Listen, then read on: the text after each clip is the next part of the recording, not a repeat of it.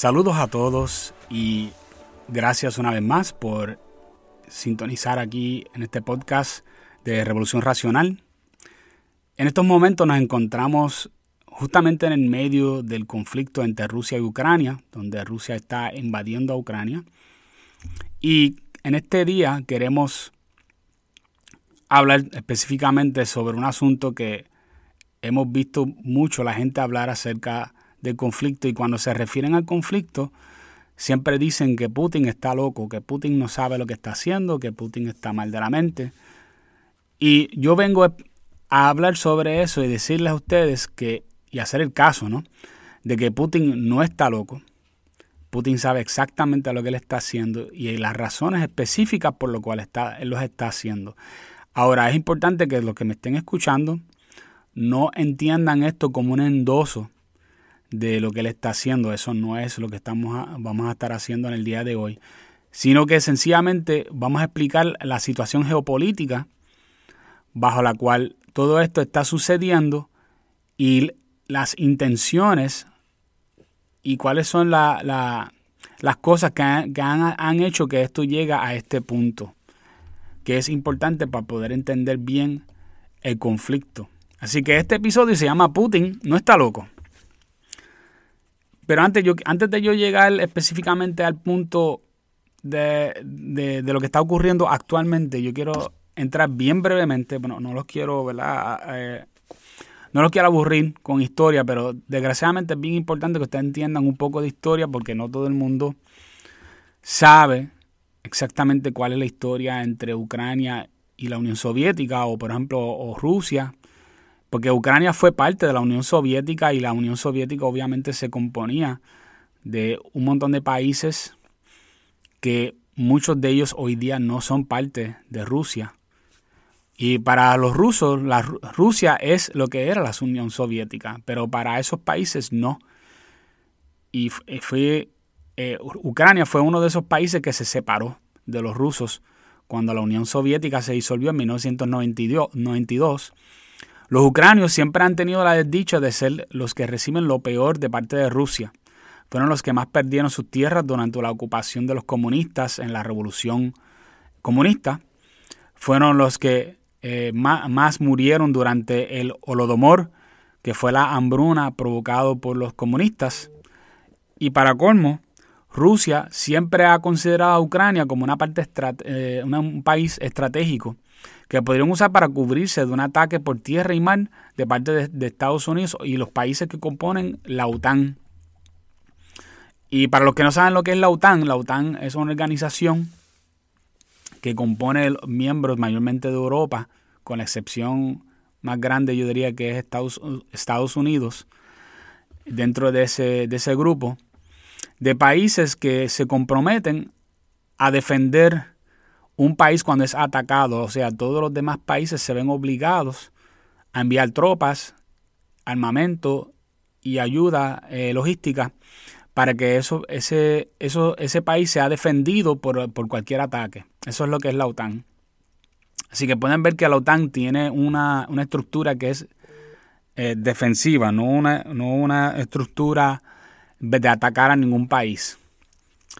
Pero la, la, la antigua Unión Soviética era más grande de lo que es Rusia hoy día y se expandía con, más hacia, hacia el oeste de lo que es hoy día Rusia y llegaba hasta el borde de, Alemania.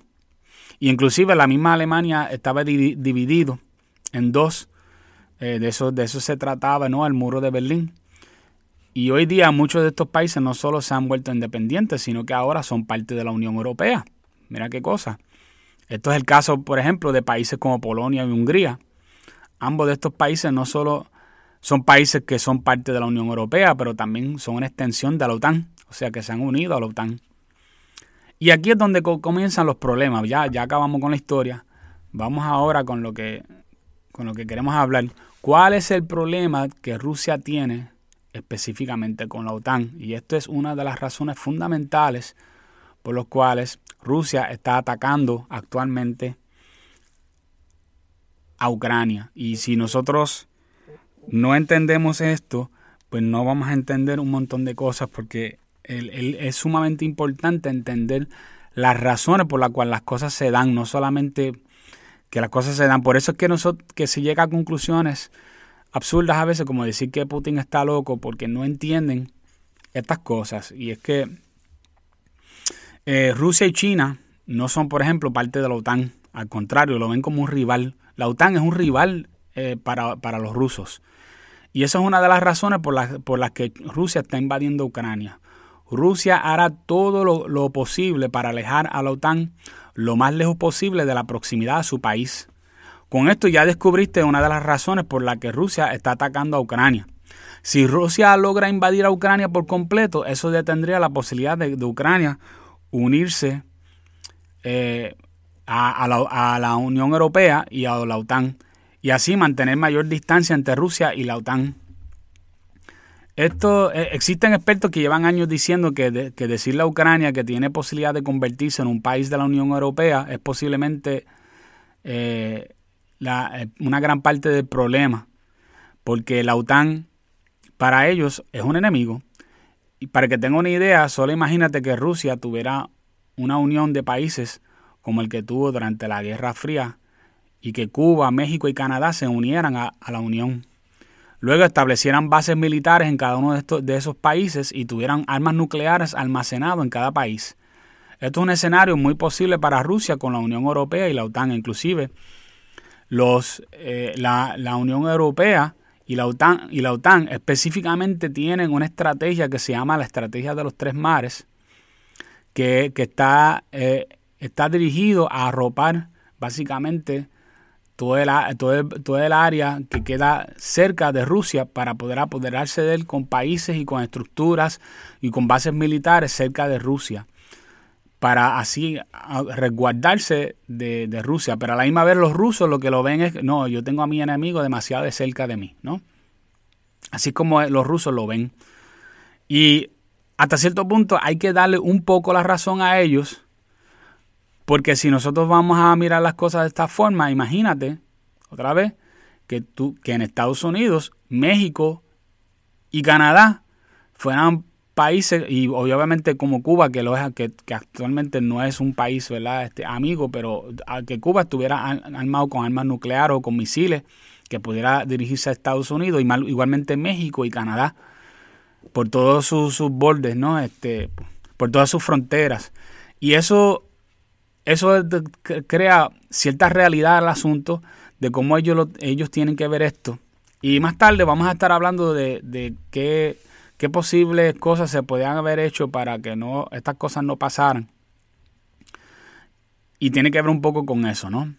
La economía de Rusia también depende grandemente de la exportación de energía y porque usted quizás te estás preguntando, pero no estamos hablando de la economía de Rusia, bueno, que todos los conflictos en algún, en algún punto tienen que ver con economía y este, créeme que no es para nada una excepción. La economía de Rusia es pequeña comparada a su tamaño territorial uno pensaría que es gigante porque, porque Rusia es bastante grande. Pero su economía es un, tamaño un poco más pequeño que el de España. Y España para nada es el país más rico de, Europa, para nada, ni cerca. Eh, pues en, esa, en ese renglón Alemania le lleva un, mundo por delante, ¿no? Además, es una economía que es altamente dependiente de la exportación del petróleo a Europa. Fíjense a quienes ellos le venden su, su, eh, su, energía a Europa. Para exportar su petróleo y gas natural usan gasoductos que cruzan por Ucrania. El gobierno de Ucrania le saca provecho ya que le cobra billones a Rusia por tener los gasoductos pasando por su país. Y esto es un negocio neto para los ucranianos. Pero Rusia, tratando de salir de listo, le ha salido al paso y ha construido un gasoducto debajo del Mar Negro llamado Nord Stream 2 y Nord Stream 2, este, bajo la administración de Trump, se le pusieron sanciones a la energía, a la compañía energética que lo estaba construyendo. La idea era quebrar la compañía para que no se siguiera, para que los rusos no, no pudieran hacer una especie de guerra económica en contra de Ucrania. Pero Biden, tan pronto fue presidente, eliminó las mismas el mismo día en que juramentó como presidente. Y ahorita vamos a hablar un poquito más sobre eso. Ahora, hay que ver también que hay un punto táctico en, todo esto un punto de vista táctico para Rusia. Y cuando Ucrania era parte de la Unión Soviética, como ya le había dicho anteriormente, el país le servía de cuello de botella, porque Rusia es un país bien amplio. Y si tú tienes países en una de tus, de tus fronteras, o en varios de tus fronteras, como vamos a ponerlo, como tiene Canadá, por ejemplo, con Estados Unidos, que tiene una frontera bien amplia, eh, sería, es bien difícil tú defender esa frontera. Lo que pasa es que en el caso de Canadá con Estados Unidos, no hace falta porque Canadá nunca invadiría a Estados Unidos. Y Canadá no, no, no, le, no le tiene miedo a, a Estados Unidos de una invasión tampoco, porque son países que tienen muchas cosas, demasiadas muchas cosas en común y no tienen ninguna, ningún temor al contrario, lo que hay es mucho, y mucho intercambio entre ambos países. Pero en el caso de Rusia, donde ellos se sienten que están rodeados de enemigos, ellos ven que si no tienen una, una que si ellos tienen una frontera demasiado amplia, es difícil de defender. Por lo tanto, al ellos apoderarse de Ucrania, ellos crean una especie de cuello de botella por donde tuviera que pasar sus enemigos, o sea, Europa y Estados Unidos, para poder hacer una invasión terrestre en su contra. Y parte de eso es apoderarse obviamente de Ucrania para poder lograrlo, ¿no? Eh, y por ejemplo, no hace mucho, eh, en el 2014, si no me equivoco, los rusos se apoderaron de Crimea, que es una región o una península que le pertenece a Ucrania. Y eso le dio la habilidad de detectar naves que entran en el Mar Negro antes de llegar a Rusia. Anteriormente a eso, ¿no? Anteriormente cualquier nave que pasaba por el Mar Negro podía, no se podía detectar hasta que llegara específicamente a Rusia. Y eso es, para ellos es algo muy importante para la seguridad de ellos. Además, hace años que se detectó, y esta es la parte importante, en toda el área de Ucrania, incluyendo Crimea, que toda esa área está lleno de depósitos de gas natural.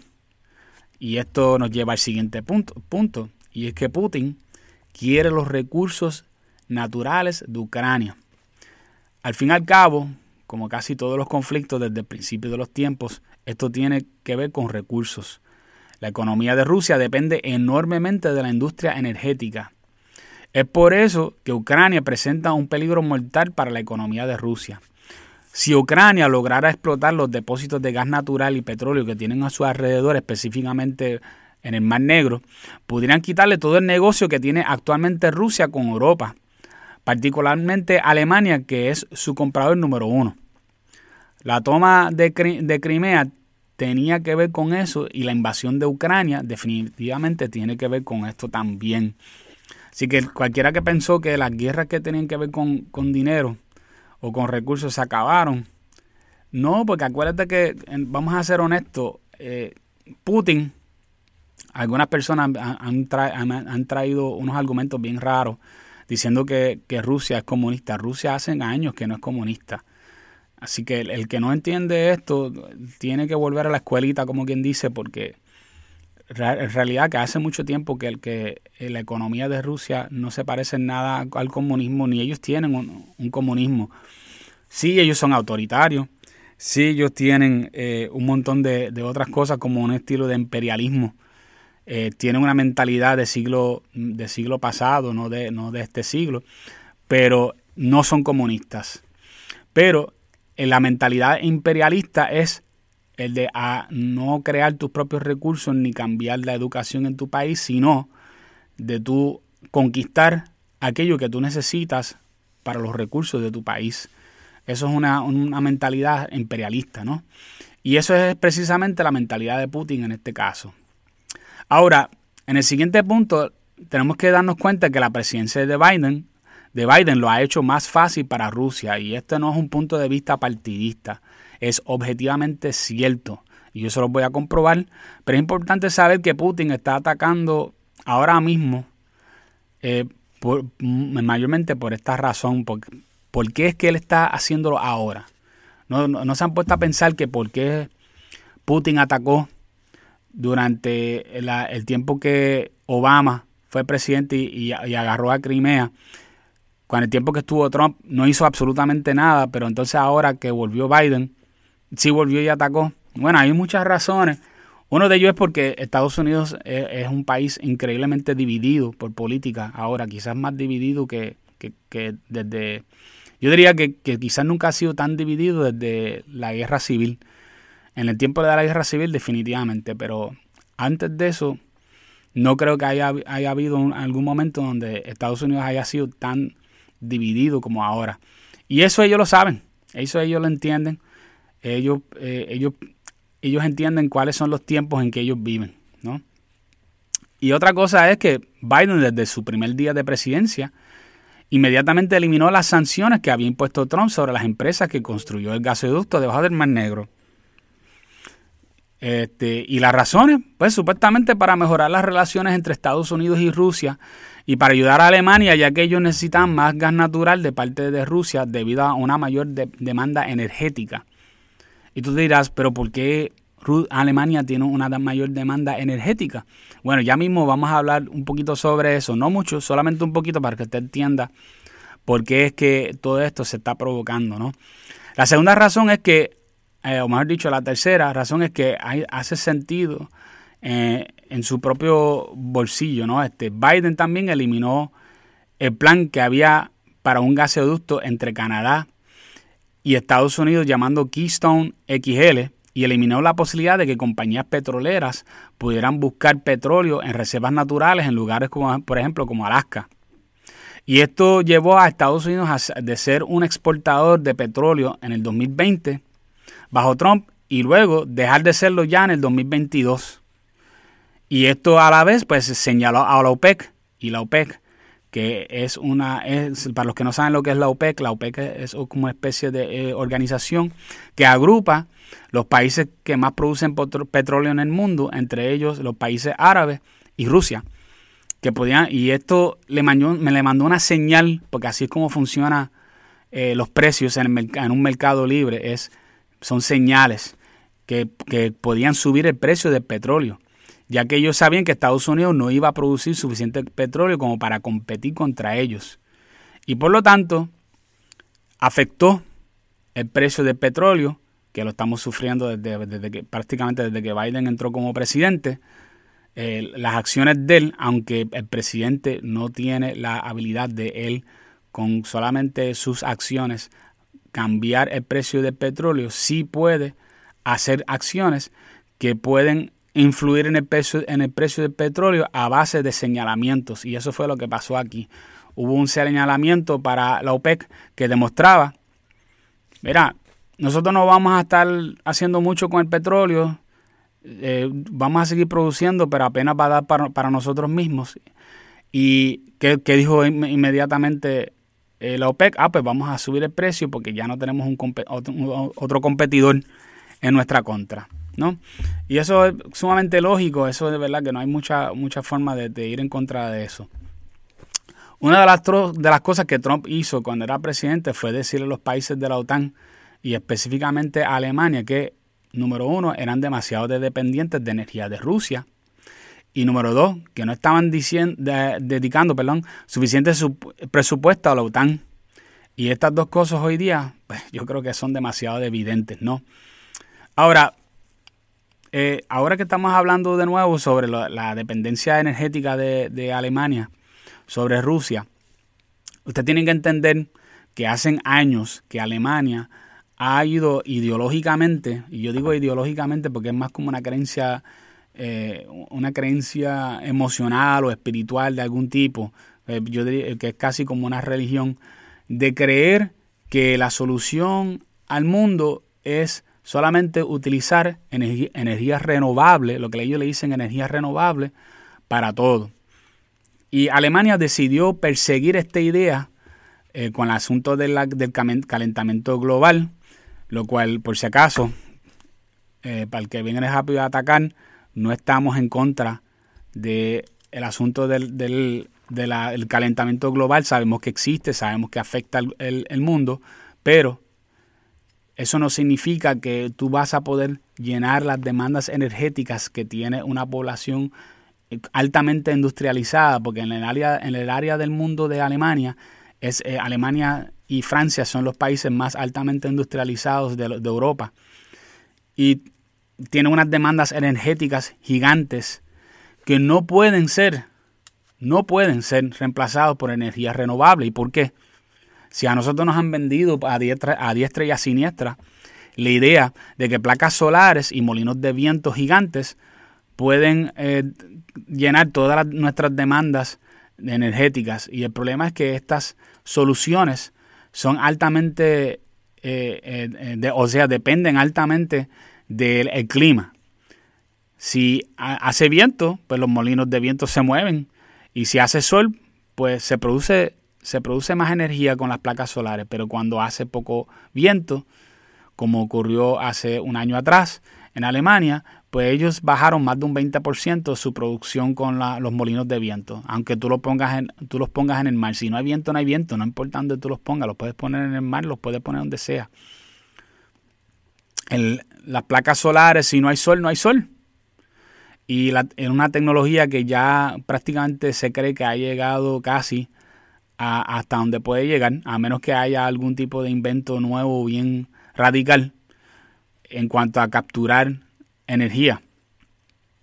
Y a menos que nosotros encontremos algún tipo de invento nuevo de capturar energía del sol que sea increíblemente eficiente, no se vislumbra que haya que eso se pueda lograr y si usted está pensando en quizás tener reservas gigantes de baterías para almacenar energía cuando hace sol, para que cuando no hace sol haya energía, eh, le tengo malas noticias. La cantidad de baterías que haría falta para almacenar energía para un país entero es una cosa absurda.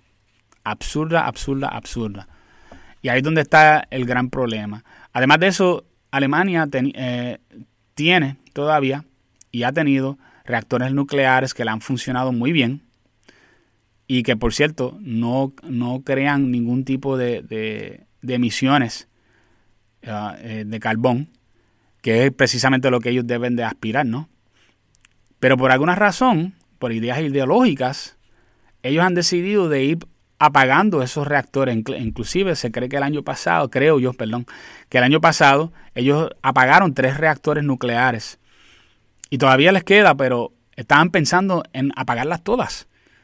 ¿Y qué pasa? Que al este, esta combinación de apagar reactores nucleares por un lado y crear dependencia de energía renovable que funciona a veces sí, a veces no, lo que ha hecho entonces es que Alemania ha tenido que llenar las demandas que tienen de energía con gas natural.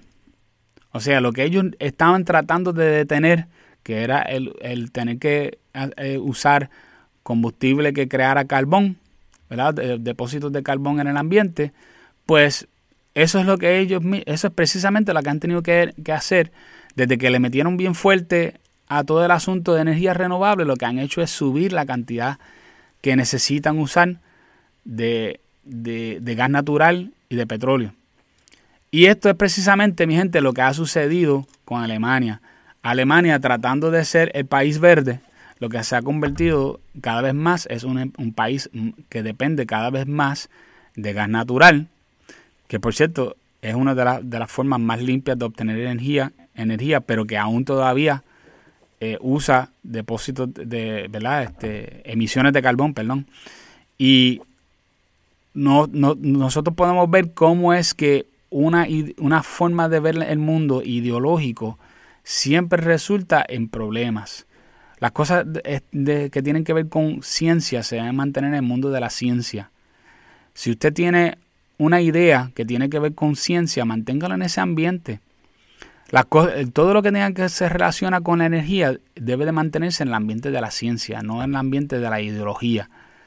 Y el problema es que Alemania tomó una idea ideológica que era, no, nosotros vamos a hacer todos que sea renovable. O sea, se fueron tan ideológicos a tal nivel que ni tan siquiera ellos consideraron que ellos ya tenían un montón de plantas nucleares, de reactores nucleares que ya estaban haciendo muy bien, mucha energía sin tener que, eh, tener, que tener emisiones de carbón. Sin embargo, sin embargo en vez de seguir acaparando sobre eso, lo que han hecho es al contrario, están apagando reactores nucleares por energía renovable.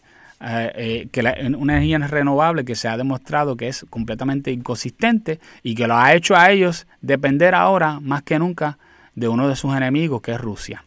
Así que para los que están un poquito confundidos con el asunto de la, de la crisis energética de Alemania y cómo ellos dependen de Rusia, pues ahí lo tienen, gente. esto es lo que ha pasado, ¿no? Y este, otra, otra cosa, ¿verdad? Y esto al final ya con lo que tiene que ver con lo de eh, específicamente de la parte de Biden, y es que eh, para colmo, antes de que la guerra estallara, Rusia dijo muy claramente que estaba dispuesta a dialogar con Estados Unidos sobre el asunto. Pero la administración de Biden, cuando fue a negociar, que está compuesto de políticos de carrera que no saben negociar y se pusieron intransigentes, pues no lograron nada. Y esto fue la gota que colmó la copa. Cuando tú tienes gente que son gente que, que son académicos, eh, que son gente que no que nunca han trabajado en una en algo que les permite a ellos generar eh, su, su, sostén de vida a base de lo que ellos de las decisiones que ellos mismos toman sino de que ellos toman ah, decisiones más de administración que, que no envuelve si ellos sobreviven o no eso no eh, hace que las personas no sean buenos negociadores es difícil negociar bien cuando tú, cuando tú nunca has estado en una situación donde tu vida es afectado por lo que tú negocias. No sé si me están entendiendo con esto, pero es, importante que usted entienda eso. No es lo mismo negociar eh, de una forma académica, porque tú estás siguiendo un patrón que tú aprendiste en una, universidad, que tú ves las cosas desde un punto de vista donde tú eres afectado directamente por eso. Por eso es que la mayor parte de las negociaciones que, que, que le enseña, las técnicas que enseñan en las universidades, en realidad no, nunca pertenecieron a las universidades, son personas que lo aprendieron en la vida y lo llevaron al ambiente universitario. Así que ahí tenemos esa. Y esto fue, yo creo, lo que la, la gota que colmó la copa, ¿no? Cuando no se llegó a ningún tipo de, eh, a ningún tipo de solución a causa de la intransigencia de los negociadores de Biden, ¿no? Y entonces, pues, quizás algunos de ustedes me están preguntando, ah, pues Christopher, ¿cuál es la solución? Bueno, yo no soy un experto en política internacional, por lo tanto no voy a decir que, que yo personalmente tengo una solución. Yo lo que voy a hacer es que en este podcast yo voy a dejar un enlace de un video de un experto que sí sabe mucho sobre el asunto, que explica muy bien lo que ha sido una buena solución. Desgraciadamente es en inglés, así que los que lo, lo quieren escuchar quizás le puedan poner eh, eh, le puedan poner eh, algo para que lo pueda ver, ver por lo menos escrito en, en, español, porque ya que no, no, lo hay en español. Pero la solución es excelente y desgraciadamente yo pienso que quizás sea un poquito muy tarde para que sea implementado ahora mismo con Ucrania. Yo creo que ya lo de Ucrania puede ser que ya estemos tarde, que Ucrania eh, que Rusia va a terminar conquistando a Ucrania. No eh, y esto pues, no es algo que me alegra, al contrario, me da tristeza tener que pensar en esto, que hay una buena posibilidad de que Rusia, Rusia va a terminar conquistando a Ucrania, ya que cuenta con todos los elementos necesarios para lograr lo que son la milicia, tiene una milicia grandísima, soldados, tienen armamento y tienen mayores recursos económicos que Ucrania. Y aunque hay muchas partes del mundo que le están tratando de, dar más, recursos económicos a Ucrania y darle armamento y darle todas estas cosas, no creo que van a poder contra el embate. Yo espero estar equivocado, pero eso es lo que yo, pienso que va a pasar. Pero lo mejor que se podía haber hecho anteriormente para detener la, eh, es para detener este asunto que podía pasar es detener la expansión de la OTAN para que Rusia no se sintiera asediado. También era en el interés de Ucrania firmar un acuerdo de neutralidad con Rusia y asegurarle a Rusia que Ucrania nunca tendría bases militares de la OTAN ni misiles de la OTAN en su país. Esto de por sí lo hubiese quitado toda excusa política a Putin para invadir a Ucrania. Si Rusia invadiera, invadiera el asunto como quiera, Rusia se iba a ver horrible porque la única razón que le hubiese quedado era económica. Y todos sabemos que el mundo de hoy ya no soporta las guerras por puras intenciones económicas. Iba a ser difícil para Putin convencer a su propia gente de su país que valía la pena exponer los jóvenes a morir de su país solamente por tratar de quitarle el gas y el petróleo a Ucrania. Pero como no se tomaron esas medidas, Putin ha logrado convencer a su país que su invasión es justificada por culpa de la OTAN y por culpa de Estados Unidos, que se ha demostrado intransigente ante sus reclamos. Por eso es, es importante ponernos al día, entender cuáles son las situaciones. Si a usted lo rodean, usted se siente amenazado. Y aquí no, eh, esto no debe ser algo raro. Todo el mundo debe de entender que Rusia tiene unos reclamos legítimos. Eso no justifica que Rusia haya invadido Ucrania, que quede claro. Pero sí tiene ciertas justificaciones en el asunto y tenemos que darnos cuenta que Putin sencillamente no está loco y que sus justificaciones, aunque nunca van a ser suficientes como para haber invadido un país a la fuerza y causar la, muerte a millares de personas, pero sí tiene, sí unos puntos que, son muy justificados. Y peor aún, veo que la comunidad internacional está cometiendo el, gran error de cada vez tratar de castigar más y más a la gente, a la gente rusa y la gente rusa no son como los americanos, no son como los europeos, no son como los canadienses, no son como los puertorriqueños. La gente rusa son gente dura. Son gente que están dispuestos a hacer cosas que quizás usted y yo no estamos dispuestos a hacer. Y cuando todo el mundo se te va en contra, tú casi siempre tienes dos cosas que tú puedes hacer. Tú te puedes unir al mundo, lo cual no es algo que Rusia tiende a hacer ni ha hecho históricamente, jamás. Y la segunda es que al contrario, actúas como un animal cuando se te acorrala una esquina, atacas. Yo espero estar equivocado con esto, pero si le siguen haciendo tanta presión a los rusos, puede ser que ellos se vean no solamente eh, en la de atacar a Ucrania, sino que pueden atacar a un, a un sector aún más amplio no hace mucho se escuchó que ellos enviaron como unas advertencias a Finlandia y a otro país diciéndoles que era mejor que nunca se unieran a la OTAN porque si no las cosas se podían poner feas. Y yo les voy a decir algo. Esto puede ser que sea el conflicto, un conflicto que va a durar mucho tiempo si la comunidad internacional sigue actuando de la forma en que está actuando.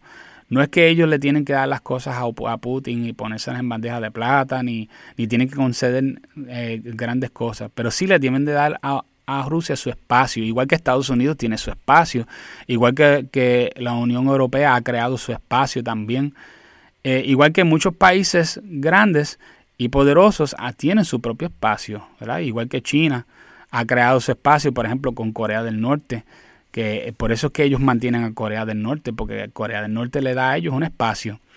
El, que entiende un poquito de geopolítica entiende que eso tiene valor y que no solamente ese valor es, algo que lo, aprecian los rusos, lo aprecian todos los países industrializados y de, primer orden en el mundo. Así que vamos a, vamos a abrir un poquito los ojos, vamos a no, a no ser, eh, ¿verdad? Este, sananos con esto y pensarle que, ah, no, es que Rusia es malo, Rusia es malo, Rusia es malo. Lo que están haciendo definitivamente está mal. Pero eso no significa que todo lo que ellos están haciendo no tiene lógica y que Putin está loco, porque Putin definitivamente no está loco. Bueno, hasta aquí es este podcast y espero verlos pronto nuevamente la semana próxima.